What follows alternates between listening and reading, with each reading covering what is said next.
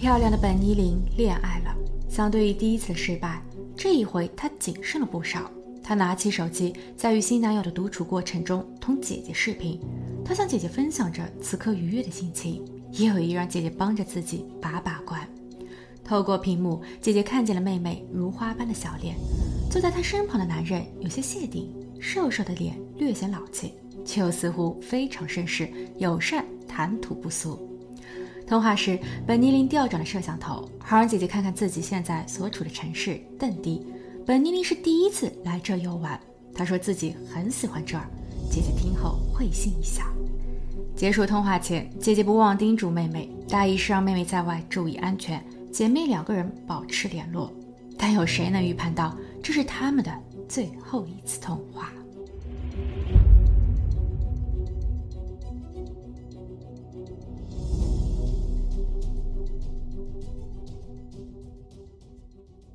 ？Hello Hello，大家好，许久不见，甚是想念。这人啊，在疏忽大意时，或者说是在分心时，容易绊脚。四月的某一天，阳光明媚，花开几许，我看花没看路，硬是把自己的脚给崴了。可之前我已经预定好了去到佛州旅行的计划，所以打着伤的名号，借着体力不支的由头，窃喜还有这么个弄巧成拙，干脆将计就计，来了一个轮椅之旅。五月份回到家后，我迷上了木工活，在家倒腾了一个书架，所以这就是我的交代。谢谢部分网友对我的询问与关心，我很好，我的脚起码它已经消了肿，摆脱了拐杖，也正在康复中。这一回我可是牢记了，这走路啊还得看路，可不能被花花世界给坑了。又如同我接下去想要分享的案件，世界上的某一些人、某一些事，表面功夫那是做的相当的到位，但殊不知他已经布好了局，让你心甘情愿的往里跳，也让你将自己所心爱的一并埋葬。这是一个细思极恐的案子。二零二一年三月五日，苏格兰的警方敲响了安德鲁家门。年近五十岁的安德鲁慢慢悠悠地靠近前门，他并没有打开，而是隔着门板喊话：“有什么事吗？”警方回答说：“我们来找人，是一位叫本尼林的二十五岁女子，以及她那两岁的女儿杰丽卡。我们已经调查，并也调阅了周边的监控视频，他们来到过你家，所以他们现在。”还在你家吗？安德鲁不假思索，并且相当诚恳，也很肯定的作答：“不，他们走了。那一天，我把他俩送去了一家咖啡馆，我们在那儿道的别。因为爱的缘分未到，所以就此不再相见。”警员对这样的答案存有疑虑，因为他们的家人报案说他俩失联了。他们希望最后一位已知的目击者安德鲁，他可以打开自家的房门，以方便警员做惯例检查。可安德鲁直接拒绝，他拒绝理由乍一听还是挺在理的。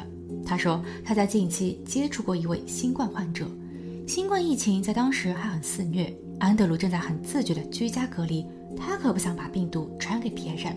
况且安德鲁说他的小女儿正在洗澡，倘若此时给警员打开门，同意警员进屋搜查，那十有不妥。安德鲁说他需要保护女儿的隐私，并再一次强调。本尼琳不在他家，可事实呢？警方透过窗子便很容易的能够发现安德鲁所说的那位小女儿，她看起来像是六七岁的样子，正蜷缩在咖啡色的沙发中。她身穿普通的外衣，压根没有要洗澡的意思。因为沙发前的电视机打开着，小姑娘的注意力被完全吸引，并没有留意到警员。那么这安德鲁他为什么要睁着眼说瞎话呢？等等，安德鲁的女儿。她不应该是跟着生母待在日本吗？她是什么时候入境的？她的生母也在这吗？警员并没有放弃追查，他们隔墙叫喊，试图劝说安德鲁打开自家的房门。安德鲁同本尼林做不成恋人或是夫妻，起码彼此也曾留心过，谁都不希望他们出事，不是吗？当然，警方也把丑话给讲在了前头。若是有什么知情不报的，那么安德鲁必将承担刑事责任。不过显然，安德鲁不吃这套，他有些委屈地向警员表示：“你何必要如此为难我？”警员解释了：“这不是为难不为难的问题，这是照章办事儿。”而后，虽然安德鲁还是不想开门，但因为在沟通时，边上的另一位警员已经向上级申请并获批了紧急搜查令。所以，当白纸黑字的文案传输到安德鲁的邮箱，安德鲁查阅，并其实也很清楚自己不可能永远躲在门后时，他最终打开了房门。整一个屋子，尤其是厨房区，它看起来十分凌乱。橱柜被拆除，炉子被挪走，所有的锅碗瓢盆等也都被散放在了家里的楼梯上。因为没有冰箱，所以所有新鲜的与不新鲜的食物也都很随意地被塞放在了各个角落。安德鲁说，他正在整修厨房，厨房新铺的瓷砖是一个显而易见的证据。整一个屋子里，除了安德鲁和小女儿外，还真的没有其他人。警员也没有发现什么可疑的物品。可当他们把这一位小女儿拉到一边，想与之交谈，问问她有没有见过本尼林和他的女儿时，小姑娘的作答。令人震惊，他他不是我的爸爸，我想回家。安德鲁被质问，这到底是怎么一回事？他不说，可这样的沉默能帮他抵罪吗？本尼林，本尼林的女儿，以及现在的这位女孩，他们之间有着怎样的联系？安德鲁他究竟做过些什么？当警员用犀利的目光直勾勾地盯着安德鲁时，安德鲁的心理防线崩塌。低语道：“我们吵架了，我灭了他。”他，安德鲁口中的他，自然就是本尼林。本尼林于1995年11月出生于菲律宾。她是一个非常普通、喜欢唱歌、很爱笑的女子。她在菲律宾上了大学。19岁时，通过网络认识了一位叫莱克辛顿的59岁英国男子。莱克辛顿在英国有不少的房产，他当时是通过租借房屋来挣钱的。他与本尼林有一种相见恨晚的感觉，两个人完全忽视了地域、年龄、生活背景以及贫富差距等诸多问题。在网聊后不久，莱克辛顿便购买了机票与本尼林实现奔现。二零一八年七月，二十二岁、身怀六甲的本尼林与莱克辛顿在菲律宾的萨马岛完婚。一个月后，他们的女儿杰丽卡出生。为了给女儿提供更优渥的生活环境。从未出过国的本尼林做出了重大决定，她要移民。作为丈夫的莱克辛顿非常的支持她，所以差不多是在大半年后，这一家人在英国的布里斯托团聚。但是更琐碎、更实际的现实反复考验并冲击着他们以为的真爱，分手成了两人最终的选择。恢复单身的本尼林没有回国，他在金斯伍德区域租借了一间卧房，他的日子并不好过。但他愿意靠，因为有女儿，他爱女儿。他打着两份工，一是在养老院做护工，二是在网上销售吸尘器。他默默承受着所有压力，包括孤单。当他听说菲律宾的老家出了点事，家里急需用钱时，即便手头并不宽裕，但他还是把所有的钱都寄回了家。后来，本尼林结识了不少附近的邻居，他与他们都保持着良好的关系。他的工作和作息也都慢慢给捋顺了，他又开始思考和规划起自己和女儿的未来。他想要有一个家，他也想给女儿一个好的家。当他把这一个想法告诉了远在菲律宾的姐姐时，姐姐十分支持。二零二一年年初，二十五岁的本尼利在一个叫菲律宾丘比特的约会网站上注册会员，他陆续接到了几位男士的聊天请求。但经过了短暂的交流后，因为不适合，他们又都断联系。本尼林想要寻回那种怦然心动的感觉，直到他收到了安德鲁的讯息。安德鲁很坦诚，他没有向本尼林隐瞒过去。他说自己毕业于阿伯丁大学，是一位软件工程师，做计算机游戏的程序开发和后台编辑。由于工作需求，他经常出国出差。也因此，他在日本遇上了他的前妻，两个人于2002年结婚，后来生下了一个孩子。安德鲁为了这个女子留在日本，但由于忙于赚钱，他疏忽了对家庭的看护，乃至于婚后十七年，他们之间破碎的感情已无法修补，不得不离婚。安德鲁返回了英国，他的孩子被判给了山姆。现在加入邓迪的安德鲁感到孤单，不过也正是因为有这样的过去。他才会明白，并会更加珍惜接下去的每一份感情。安德鲁还告诉本尼林说，他可以在邓迪为本尼林提供就业机会，本尼林可以帮着安德鲁打理他的房产。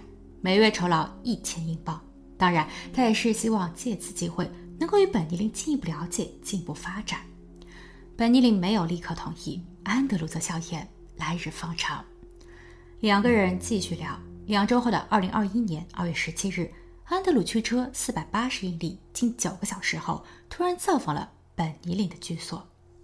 本尼林被这样的行为惊到了，但他并不排斥。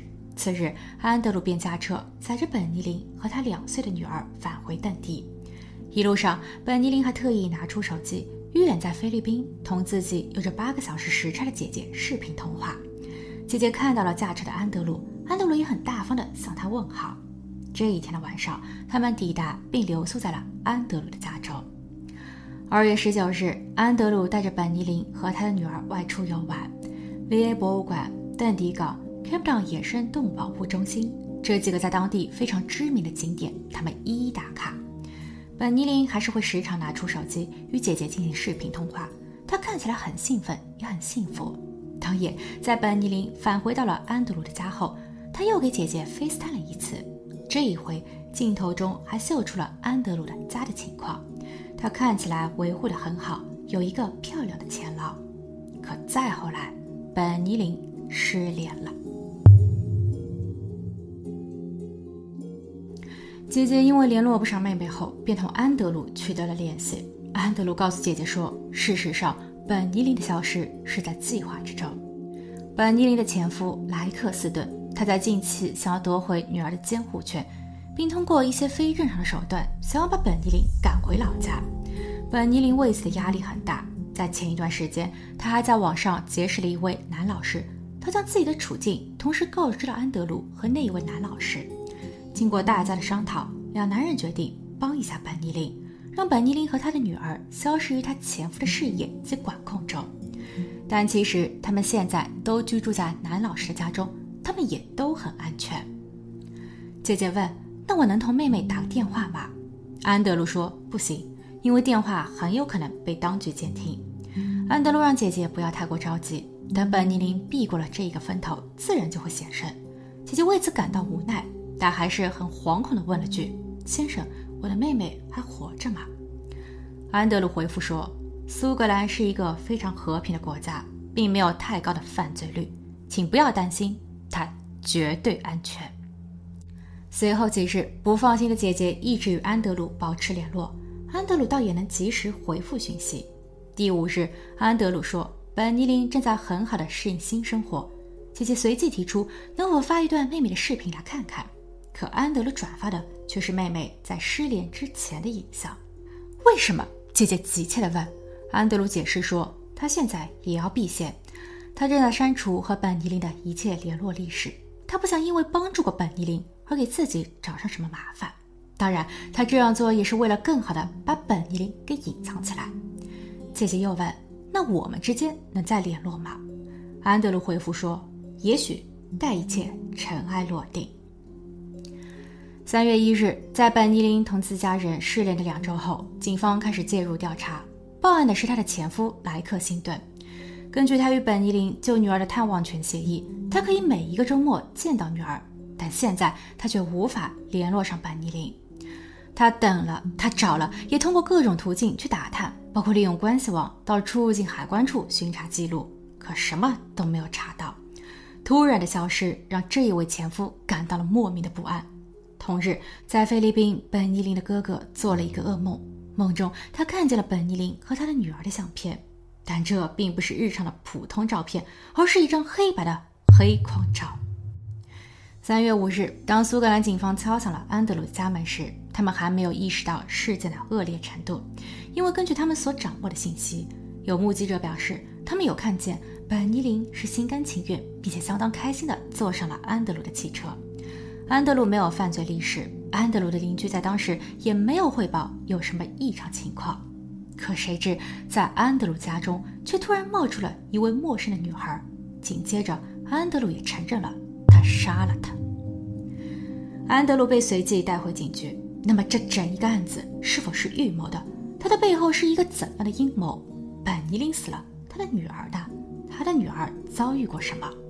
家中的小姑娘又是怎么一个回事？面对这众多的问题，安德鲁挑选了几个进行回答。不过，他将所有悲剧的缘由都归给了本尼林。他说，本尼林利用了他。本尼林跟他回家，是因为他想要找一个男人来养他。安德鲁一开始并不介意，起码他也需要有一个热闹闹的家。但本尼林却性格古怪，当他的女儿哭闹时，他就会大发脾气，并转而对安德鲁发泄怒火。他骂安德鲁无能，不帮着他哄着孩子。如果说这言语上的不敬，安德鲁能忍，但过激的行为却只能让安德鲁开始自我防卫。那一天，心烦意乱的本尼林将寿司刀对准了安德鲁。安德鲁自然是要反抗的，他的失手纯属无心。随后，他凿开了自家厨房的地板瓷砖，他挖了一个大洞，也算是给本尼林一个体面的私家葬礼。三天后，安德鲁已经决定，他要将功赎过，抚养本尼林的女儿杰丽卡直至成年。但这小孩实在是太顽皮了，他竟然玩起了变压器。安德鲁担心他会发生爆炸。当他上前阻止时，杰丽卡却开始尖叫大哭，这导致了安德鲁情绪失控，他也彻底的崩溃了。他不确定后来究竟发生了什么。等到自己再次清醒时，杰丽卡也已经横在了自己的眼前。可是，经过警方的调查，结合现场的证据以及那一位在他家中被救出的小姑娘的口供，这事情远不止这么简单。安德鲁网恋本尼林，这是有针对性的。他同前妻的离婚具体原因不详，但从记录来看，他是被驱逐出日本的。当他返回到英国后，他同时在数十个不同的约会网站上注册。他设置了择偶偏好：二十岁出头、经济困乏、有年幼女儿的美丽女性。他做了一份电子表格，上面详细记录了每一位网聊对象的信息，包括年龄、身高、体重、有无生育等。他对他们进行了打分，本尼林的排名还相当靠前。其次，根据网聊记录，安德鲁曾向本尼林索要过他以及他女儿的相片。这相亲的重点似乎转到了他女儿的身上，显然醉翁之意不在酒。根据被救出的女孩的供词，安德鲁是在两周前拐来了她。他有看见过一次活着的杰丽卡。安德鲁在当时说，他们要玩一场捉迷藏游戏，然后杰丽卡被他关进了浴室，再也没有走出来过。被掳来的小姑娘在后来被安德鲁要求做成人运动，在此过程中有戴手铐、袜子塞嘴、打人等不堪的行为。众多的证据也都佐证了姑娘的说法，包括一副黑色的毛绒的手铐上有查到小姑娘的 DNA，某一只袜子上有小姑娘的唾液，小姑娘贴身的内衣上还有安德鲁的 DNA 等。而现场所搜罗出来的一个避孕套上，则同时出现了安德鲁以及本尼林女儿杰丽卡的 DNA，可想而知，这一个安德鲁禽兽不如。在安德鲁招供了一周后，警方挖出了消失的母女，他们被用垃圾袋、毯子和防水布包裹着，被埋在了厨房地砖下三四英尺深的混凝土下方。这也就解答了为什么安德鲁会在疫情期间亲自装修厨房。悲剧的母女被送往了法医实验室进行进一步分析。本尼林除了胸前有一处很深的刀伤外，他的头部也遭到了重击，伤得很重。女儿杰丽卡最直接的死因被裁定为是窒息，她的嘴上有压痕，脖子处有勒痕。另一个事实，在本尼林被接到安德鲁家的三天前，安德鲁在网上搜索了绿房的用途及室内地下储物。警方在后期还找到了几段监控视频，视频中显示，在本尼林来到出事地前，安德鲁就已经进入商场购买了混凝土和一把重一点五公斤的锤子，而这一把锤子在后期在安德鲁家中被找到，上面被检测到安德鲁、本尼林以及本尼林女儿的 DNA。二零二三年二月，本案在爱丁堡高等法院开庭受审，检方认为。本尼林是被骗的。本尼林跟着安德鲁回到邓地，但他并没有携带超过两天的换洗衣物。安德鲁和其辩护律师在此时提出了另一个解释：即安德鲁被确诊患有自闭症和克罗斯病，他的免疫系统正在遭到攻击。为了继续活下去，他每一周都需要服用两次类固醇药物，其副作用是产生幻觉。事发时，安德鲁错把本尼林当成了自己的前妻。他对于前妻是有怨恨的，于是他变得越来越焦躁，越来越愤怒。